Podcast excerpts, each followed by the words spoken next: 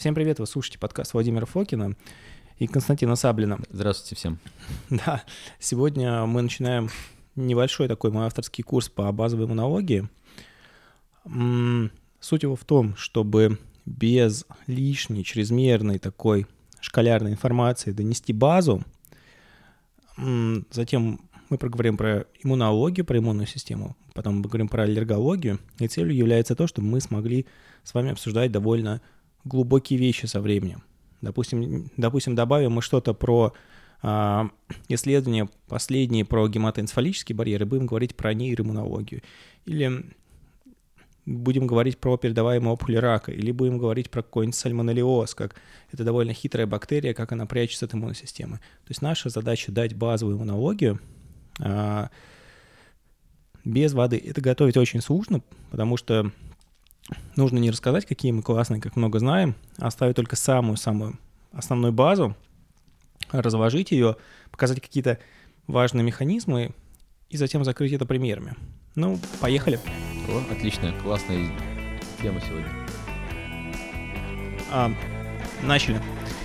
А, первая часть у нас будет посвящена врожденной иммунной системе и тому, как вообще происходит первичное воспаление. А, сначала я буду давать общий такой теоретический материал. Там будет много повторений, чтобы были акценты на нужные вещи, и они были именно правильно отфиксированы и заполнены.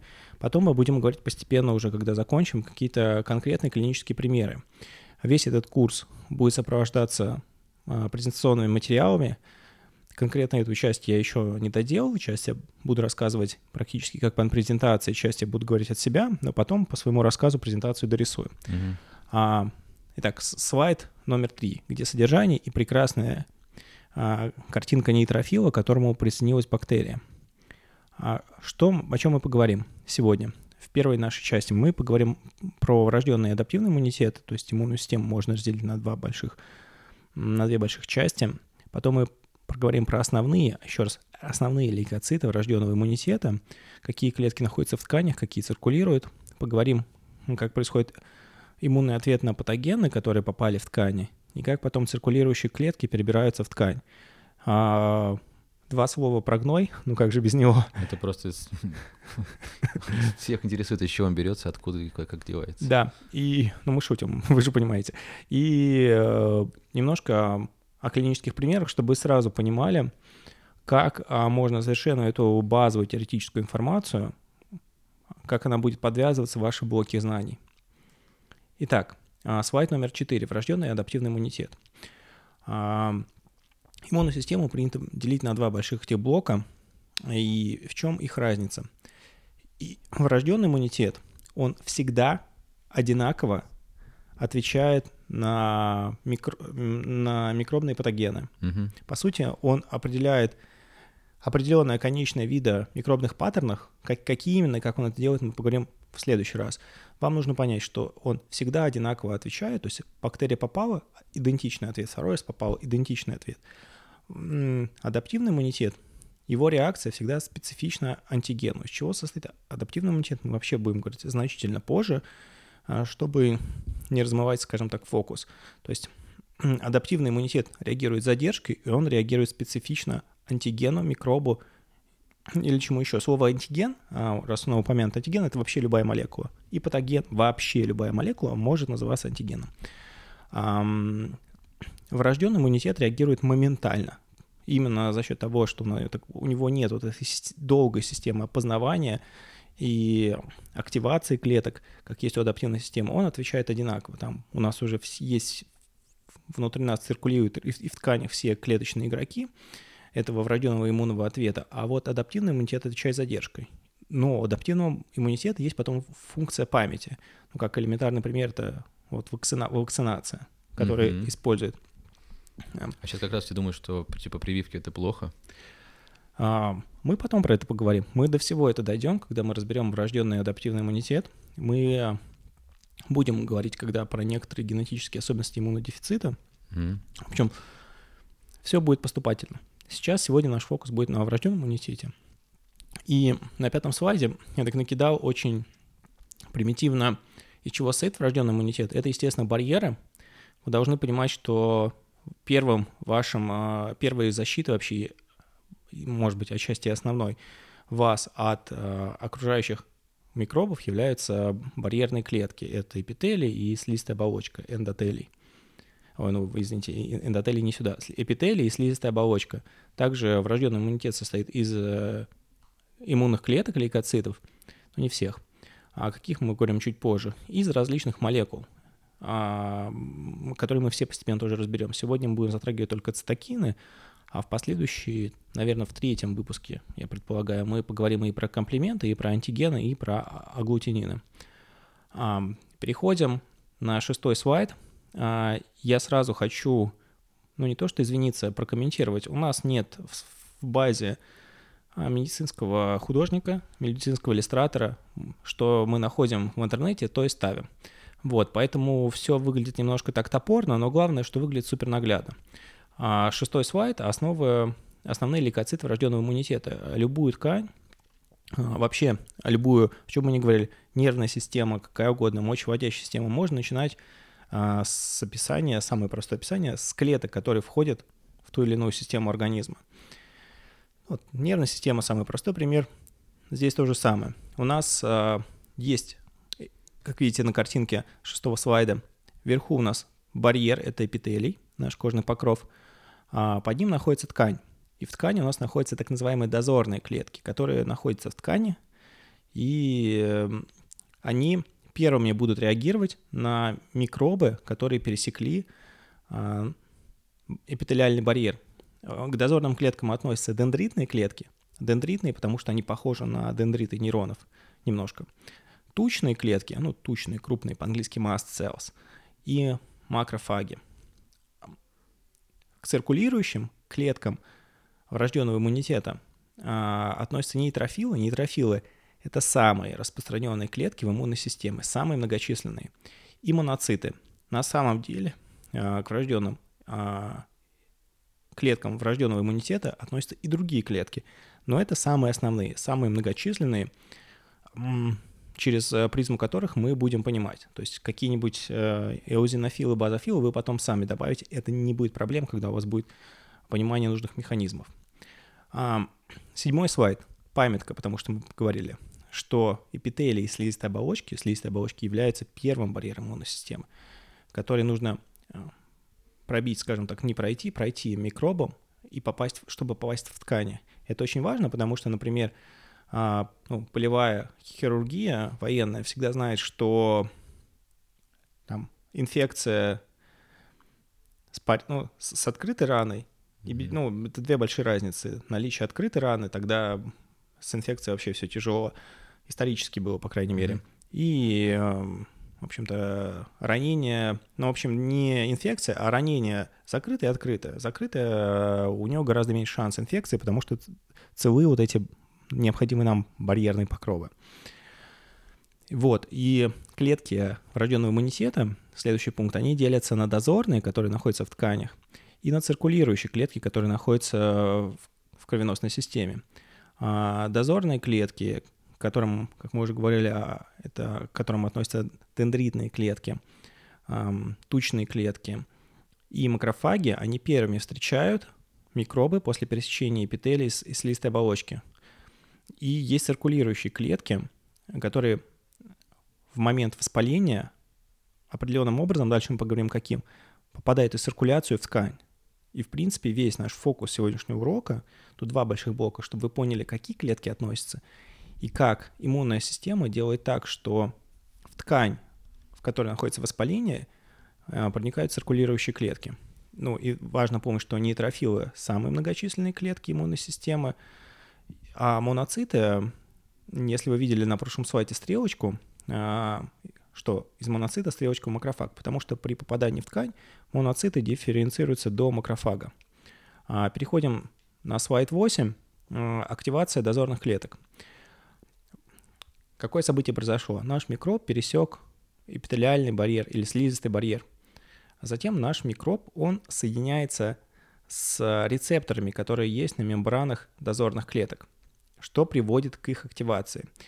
А, различные клетки по-разному реагируют на свою активацию.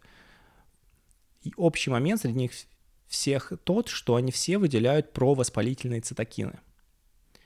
И дендритные клетки, и тучные клетки, и макрофаги. Они все а, выделяют провоспалительные цитокины, когда с их а, рецептором соединился, соединился микроб. В данном случае, как на картинке видно, это какая-то патогенная бактерия или условно патогенная бактерия. А дендритные клетки, мы, так как они еще являются, кроме такой важной части врожденного иммунитета, они критичную огромную роль играют в адаптивном иммунитете, мы их функции разберем чуть позже. А, для целей нашей этой истории важно, что они тоже выделяют провоспалительные цитокины. Тучные клетки, которых мы тоже не раз будем возвращаться, они кроме цитокинов выделяют еще, а, так как тучные клетки, они гранулоциты, у них а, при контакте с бактериями, у них происходит так называемая дегрануляция. Они выделяют свои гранулы, их гранулами являются такие гистамины. Вы знаете эти белки по вот слову аллергия. Вот. И макрофаги, последние клетки, э, которые находятся в тканях, последние дозорные клетки, которые мы сейчас разбираем, они э, являются фагоцитами. Они могут, э, мы фагоцитоз чуть попозже разберем, смысл в том, что они могут при контакте с бактерией, они не только выделяют проспалительные цитокины, они интернализируют бактерию и ее, собственно говоря, химически убивают. Вот, а, девятый слайд. Девятый слайд, э, он такое вот хронологическое продолжение воспаления. У нас бактерии пересекли эпителий, они соединились с рецепторами иммунных клеток, иммунные клетки выделяют цитокины. Далее что происходит? Цитокины соединяются с рецепторами а, клеток эндотелия, с клетками сос сосудов. Это приводит к тому, что внутри сосудов, там, где происходит кровоток, повышается экспрессия молекул адгезии. Вот, это здесь важно, что следующий шаг. Цитокины соединяются с рецепторами клеток эндотелия, и внутри кровеносных сосудов происходит, повышается выраженность молекул адгезии. Опять же, да, мы не пытаемся сказать все сразу – мы так планомерно разбиваем наш рассказ. Десятый слайд. А, в общем, молекулы адгезии, так называемые, есть и есть у циркулирующих иммунных клеток. Ну, и, во-первых, разные молекулы адгезии обладают разной аффинитивностью, э, вот этим мембранным mm-hmm. рецептором э, циркулирующих клеток и они немножко разные функции выполняют, там, селективно, интегрины, там у нас не нужно запираться. Глав... А, для нас главное, что вы понимаете, что о чем дальше будет идти речь, что вот цитокины связались с рецепторами, с различными, различными цитокины, с различными рецепторами. Это приводит к выраженности молекул адгезии внутри, а, внутри кровеносных сосудов, и эти молекулы адгезии соединяются с рецепторами таких же молекул адгезии с рецепторами э, циркулирующих иммунных клеток. Вот, а, слайд 11. Как вы понимаете, это связано с попаданием циркулирующих клеток в ткани, то есть во время воспаления у нас а, внутри а, сосудов выраж... проявляет выраженность молекул адгезии, и таким образом у нас циркулирующие, в первую очередь, нейтрофилы, как первые и самые многочисленные, они замедляются и попадают в ткани. И сродство а, молекул адгезии с рецепторами циркулирующих лейкоцитов позволяет, во-первых, замедлять их, во-вторых, останавливать эти лейкоциты, то, что по-английски называется stable arrest, а затем способствовать проникновению циркулирующих клеток воспаленную ткань. На будущее я хочу сказать, что идентичный механизм, он будет и у, в общем-то, эм, лимфоцитов. Ну, не всех.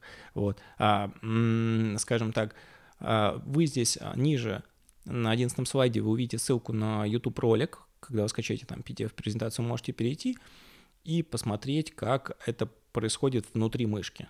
То есть там а, циркулирующие клетки, они будут ну, выглядеть как поток. И те клетки, которые вы, как будто они не в потоке, они чуть-чуть они переходят или останавливаются вы, вы тем самым сможете понять, что э, рецепторы молекул адгезии этих циркулирующих нейтрофилов, то есть ну, мембранные белки, соединяются с молекулами адгезии клеток эндотелия, и, в общем, конкретно в эту ткань наши нейтрофилы в данном случае и попадут. А, ну, опять же, разные молекулы адгезии выполняют разные функции. Например, такое большое семейство селектины, они, в общем-то, не такой супер большой по сравнению с тем, что мы дальше будем разбирать аффинитивностью, они как раз отвечают за замедление. Вот, есть еще группа, которая называется интегрины. А, вот, ну как вот, а, вернемся к селектинам, например, молекула И, э, ну, Е-селектина, И-селектина по-английски, а, клеток, клеток эндотелия, которая внутри находится, ну, в сосудах, грубо говоря, соединяется с, с лигандом Е-селектина, нейтрофилов. Ну, и таким образом происходит замедление нейтрофилов. Далее, что происходит? Есть молекула адгезии, которая называется ICAM. Она соединяется с белком LFA1, LFA1 а, нейтрофилов, и происходит остановка циркуляции нейтрофилов. Они в, какой-то ткани просто замораживаются и повисают на этой молекуле адгезии, как на ниточке. И происходит а, stable arrest. И, ну и дальше вы понимаете, что нейтрофил попадает в ткань. И давайте, чтобы мы не сбивались, мы проговорим весь этот путь. То есть, что у нас происходит? А, микробы проникают сквозь барьеры. Это вот вообще с чего начинается воспаление. Какой-то микроб или вирус, ну, то есть бактерия. Бактерия или вирус проникли сквозь барьер. Они соединяются с, рецепторами дозорных клеток. Дозорные клетки а, секретируют провоспалительные цитокины. Цитокины связываются с рецепторами эндотелия, что повышает выраженность молекул адгезии внутри сосудов. И а, циркулирующие нейтрофилы, иммуноциты, они цепляются за эти молекулы адгезии и попадают специфично в ткань. И поэтому, если у вас там воспаление в руке, нейтрофилы, иммуноциты попадут вам в руку. Если в глазу, то в глаз. Вот, это очень важно понимать. Дальше, что происходит при попадании э, клеток, циркулирующих клеток в ткани. Нейтрофилы они тоже, и не, они тоже, это тоже гранулоциты, они тоже секретируют провоспалительные цитокины и тоже способствуют еще большему количеству воспаления, а, но они фагоцитируют бактерии, и после этого в течение короткого времени, час-два, они подвергаются апоптозу, клеточной смерти. То есть нейтрофилы в массовом количестве, так, ну не в массовом, первыми ну, они просто самые многочисленные, они попадают в ткани, они поедают и уничтожают химические микробы, и затем они подвергаются программируемой смерти. Моноциты при, попадают в массовом количестве чуть позже нейтрофилов. А это можно провидеть на анализе, общем анализе крови. То есть, например, у человека понижены нейтрофилы, повышены моноциты в крови. И mm-hmm. у него еще скорость, ну там, забегая вперед, скорость оседания эритроцитов будет повышена. То есть здесь будет речь идти явно о бактериальной инфекции. Mm-hmm. То есть двух мнений быть не может. Пусть это уже далеко, но вот, вот эти базовые знания, если вы понимаете, почему так, вы понимаете, как клетки проникают, и что вы, допустим, вы просто понимаете, что нейтрофилы, они э, при, прибегают, интернализируют и расщепляют микроб, но они потом умирают. А на их встречу приходят моноциты. Моноциты превращаются в макрофаги, и макрофаги могут уже уничтожать и э, как микробы, и как остатки э, нейтрофилов. Угу. Вот. А макрофаги существуют гораздо дольше. А макрофаги существуют, забегая вперед, ну, некоторые там по полгода, даже больше бывает, 180-190 дней. Ну, по-разному, там есть разные виды макрофагов это накладывает на нас лечение следующее ограничение. Если у нас, допустим, а, какая-то про... Простой пример. Сухой глаз а, а, воспалительной природы. И начинают применение аристазиса, то есть циклоспорина топи, ну, топического в каплях. Uh-huh. Он хорош тем, что он не проникает сильно системно, uh-huh. но именно вот это снижает воспаление, и это одно из спасений на текущий момент от людей с синдромом сухого глаза. Вот. Но он начинает действовать не быстро, он начинает э, действовать минимум через два месяца. Именно потому, что происходит как раз...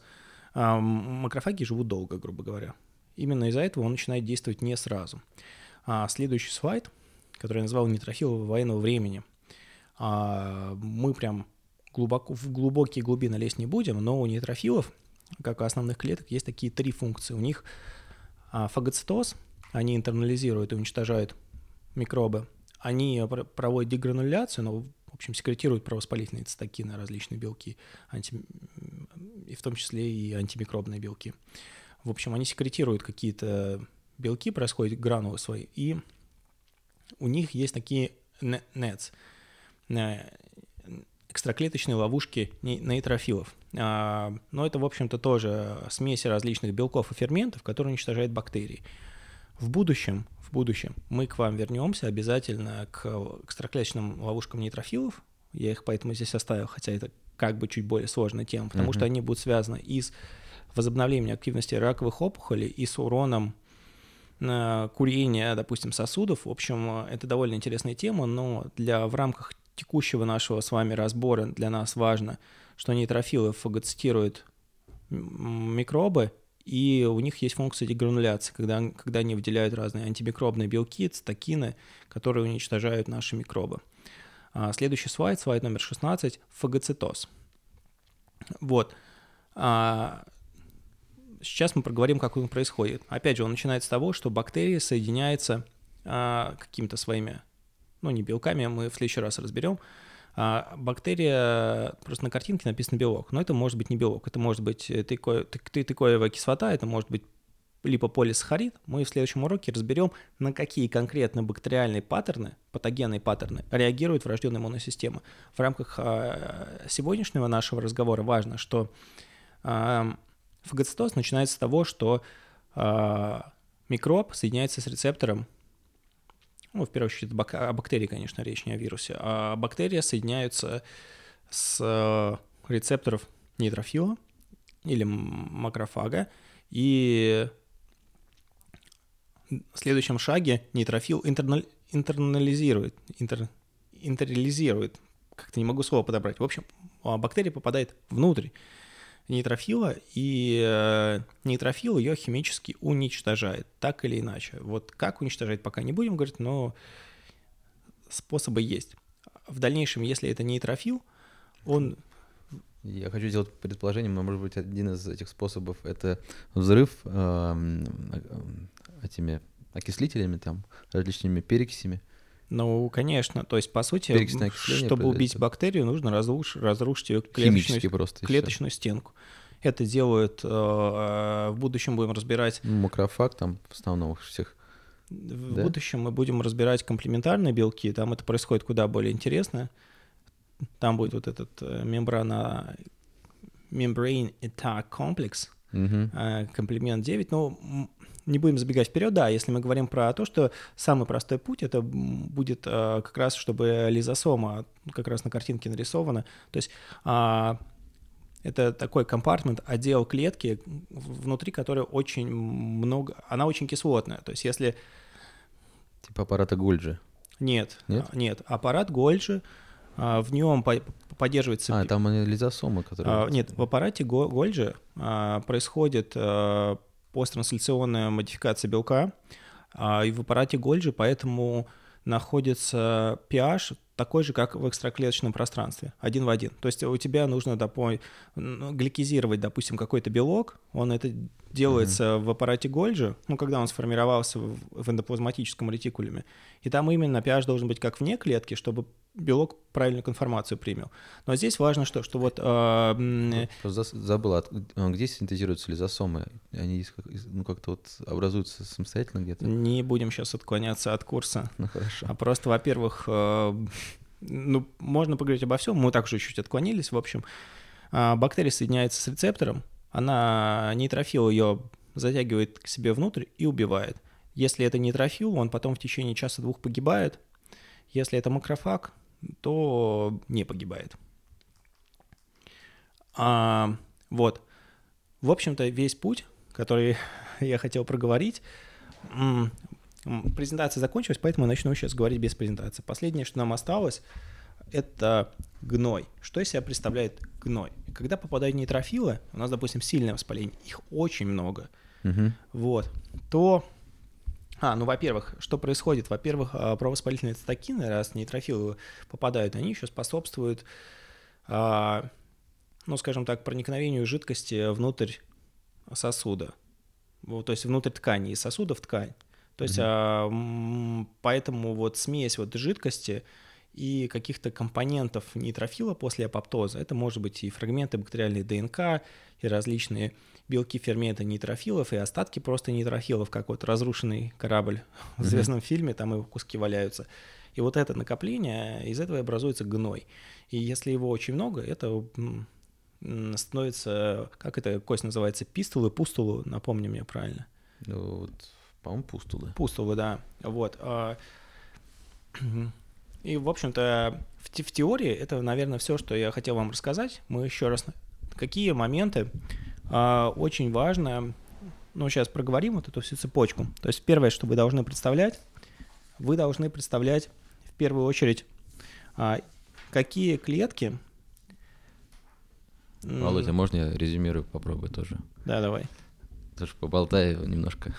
Мне так интересно тоже э, со стороны было смотреть за презентацией Володи, потому что хоть я и доктор, но это давно уже было где-то давно в прошлом, и сейчас я это вспоминаю даже что-то понимаю.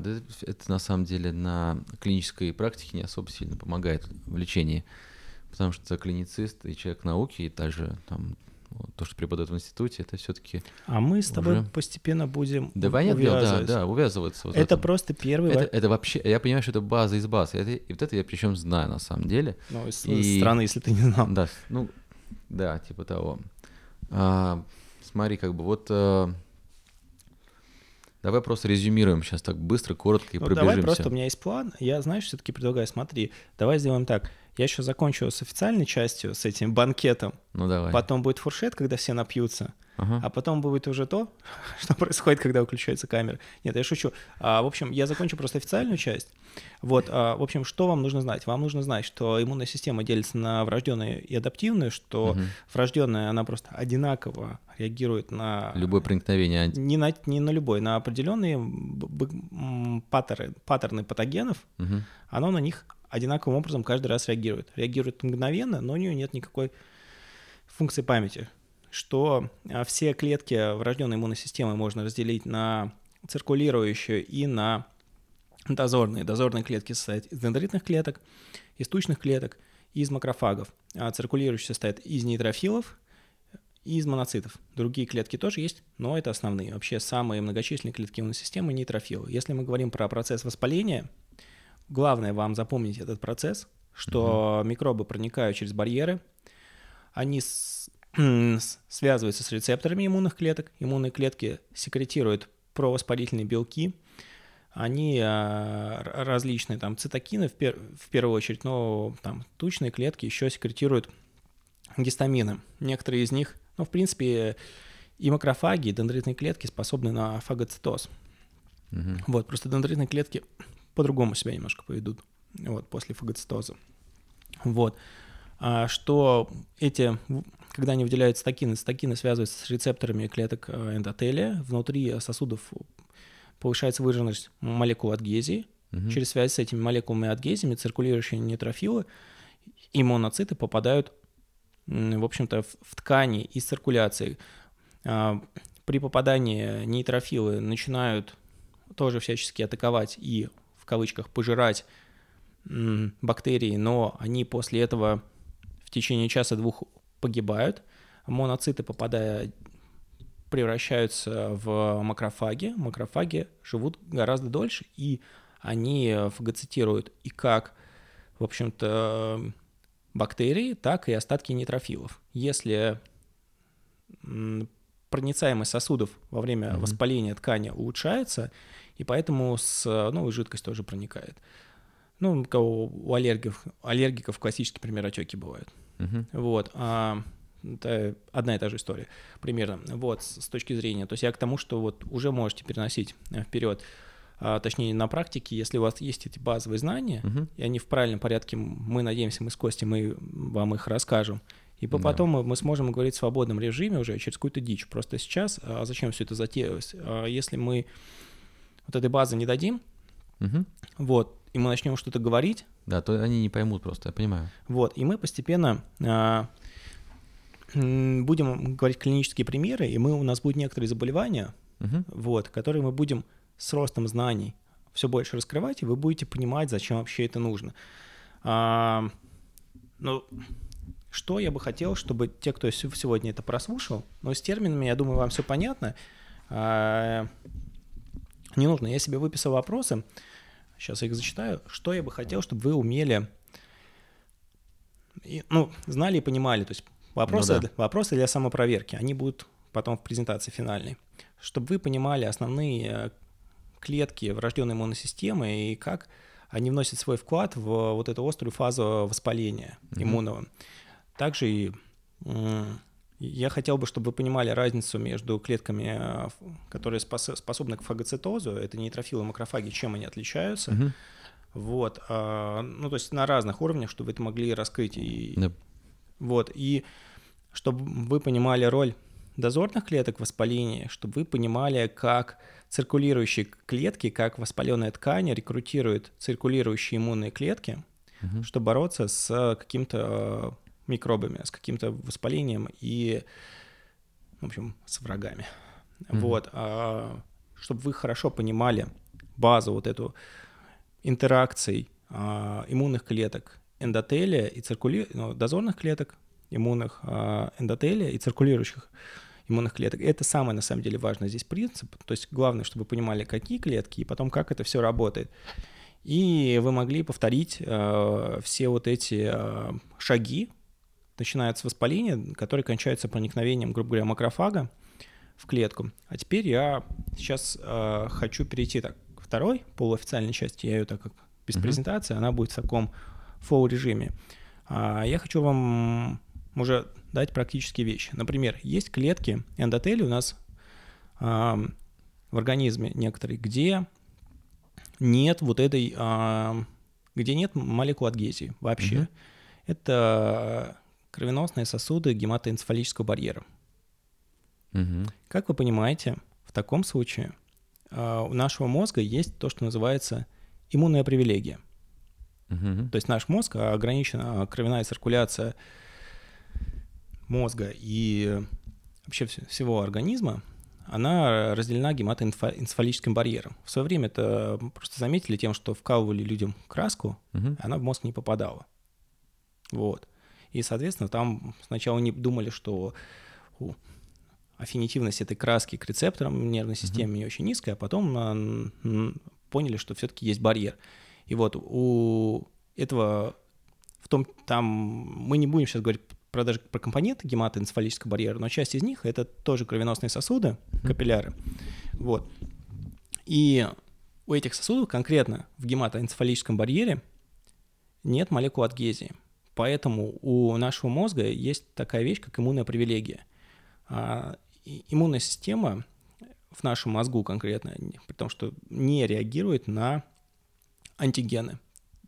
Угу. Ну, в части адаптивного иммунитета просто, и, э, и наши, скажем так, клетки, они так просто не попадут в мозг. То есть mm-hmm. либо должен ослабнуть гематоэнцефалический барьер, mm-hmm. ну, там, в виде травмы, допустим. Вот, поэтому это, видите, у вас уже такой... А это уже огромная тема, потому что вообще в нервной системе сосуды, вся вот эта васкулярная, нейроваскулярная функция, они друг с другом тесно связаны. Сейчас вы понимаете, что когда мы будем говорить про какие-то различные, различные нейроиммунные воспалительные процессы, а это жутко интересно, а, то речь будет и об иммунной системе, и одновременно нейроны очень сильно связаны с кровеносными сосудами иммунной системы. У них там такая живая, очень динамичная связка. А следующий пример, который я хочу провести, это на самом деле вот интегрин, который LFA1, это белок, который находится на поверхности молекул нейтрофилов, связывается с, с другим интегрином, ICAM на, на, собственно, на поверхности эндотелия, и происходит stable arrest, остановка. Uh-huh. Ну и, в общем, остановка, и потом проникает наш нейтрофил в клеточку. Вот. Не так давно, по-моему, в прошлом году, ну, в общем, не так давно, эм, сейчас помню, Лиф... Лифитограст, вот, лифитограст, это появился такой препарат, это не название бренда, это название именно молекулы. Лифитограст — это, как вы понимаете, например, если у нас сильный воспалительный процесс, ну, например, как я приводил пример а, синдрома сухого глаза, который иногда бывает обоснован, ну, там, не дисфункцией железы слезной, а восп... даже если дисфункция, это может быть вызвано а, воспалительными процессами. Uh-huh. И нам, допустим, вот ресазис сейчас применяется из таких иммунодепрессантов, ну, циклоспорин, грубо говоря. Uh-huh. А сейчас с недавнего времени, по сути, появился еще а, Лифитергаст — это блокатор как раз вот этих элефант интегринов, и он приводит к тому, что, по сути, циркулирующие клетки не могут быть э, рекрутированы ну, в ткани, в данном случае в глаза. А следующий пример, который отсюда же идет, когда мы не хотим уменьшить интеграцию иммунных клеток в ткань, это э, такое распространенное заболевание, как псориаз. Оно нам очень сильно подходит, потому что оно полностью раскроется, когда мы уже проговорим про адаптивную иммунную систему, про интерлейкины и другие вещи. А сейчас нам важно то, что, ну, что такое псориаз? Это такое аутоиммунное заболевание, угу. связано там она во многом с TH17 клетками, вот это интерлейкин-17, который секукинумаб блокирует сейчас вот Новартисовский. А, собственно, что... Какие там симптомы? Там появляются вот эти бляшки, белые, mm-hmm. красные, там появляется как раз пустулы с гноем на коже, вот, там параллельно еще много проблем, а, папилломавирусу, там практически у всех людей с псориазом. В общем, это такое аутоиммунное заболевание, когда у вас болят суставы, у вас э, кожа очень ухудшается, у вас как раз получается много вот такой слоев мертвой кожи плотной, и, и как раз а, там происходит а, инфильтрация. Из-за того, что мы уже говорили, из-за того, что а, улучшается эта проницаемость в тканей, и происходит из-за, из воспалительного процесса происходит постоянный а, набор а, нейтрофилов и потом уже макрофагов. И в ткани происходит постоянное воспаление. И как раз а, у больных с псориазом есть одна из проблем – это гно, пустулы с гноем. Не только вот эти самые известные, вот эти красные белые бляшки, которые там чешутся и так далее, скальп. Вот. И, а, по сути, сейчас псориаз, кроме диет, молитвы и э, каких-то летом, например, солнышко меньше болеет, меньше обострений, Э, лечится он иммунодепрессантами, то есть э, препаратами, которые подавляют функцию иммунной системы. И... Небольшими дозами витамина D кто-то лечит еще. Нет, это как поддерживающая терапия. Ну, это как э, на, на солнце. То есть, например, Раньше если... пульс-терапию проводили этими я знал одну, ГКСками. Я знал одну пациентку, девушку очень молодую, но не моя пациентка, потому что я не врач, просто ее знал. Uh-huh. А, у нее был псориаз, она... Эм... Цитостатики вам назначали даже некоторым, нет? Нет, я... Ну, одна вес... веселье докторов, угу. это будет у нас как раз на нитью подходить, она поехала лечиться в Грузию, по-моему, угу. ей а, назначили диету из супов, которая должна была излечить ее от псориаза. Диета из супов — это круто. Но во время псориаза иногда вот даже кетогенную диету применяют, но так как а, там mm-hmm. просто будет меньше как раз э, TH17 клеток, больше Т-регулирующих клеток, она снизит э, подавление иммунного ответа. Но, в общем, а, даже, грубо говоря, вот циклоспорин, который а, для глаз в каплях, он называется рестазис, название молекулы циклоспорин. Но циклоспорин, например, иногда тоже применяется. А, мне в Штатах показывали пациентов, которые а, не реагировали на Э, блокаторы фактора некроза опухоли альфа, uh-huh. то, то есть это один из а, таких основных а, цитокинов противовоспалительных, который выделяется. Он, он такой прям широкого действия, один из самых известных. Его выделяют, в принципе, и сами клетки, и иммунные uh-huh. клетки. Мы про него в следующий раз упомянем. И можно заблокировать факторы некроза опухоли и просто снизить воспаление в целом, как это делает, допустим, хюмира. А, лекарства, но у этого огромное количество побочек. А можно сделать более тонко. Uh-huh. Вот. Можно сделать а, тоже вот а, лифитогаст, он, так как он блокирует интегрины ЛФА1, он, по сути, не дает потом циркулирующим клеткам попадать в ткань и продолжать вот это сильное воспаление. Вот, с ним тоже, ну, скажем так, не все так супер понятно, но А, в общем-то, все, наверное, что я сегодня хотел сказать. Слушателям спасибо. Мы будем вести такие иммунологические беседы Мгм. о душевном, где будет минимум информации, и в конце будем как-то замыкать это на практику. Сегодня у нас практика была немножко скованная. Я пытался не тараторить, не торопиться, говорить на большем релаксе. Постепенно я вообще буду с микрофоном на «ты», и многих моментов, которые были, есть э, в плане не- недостатков моего э, речи, вокабуляра, они уйдут.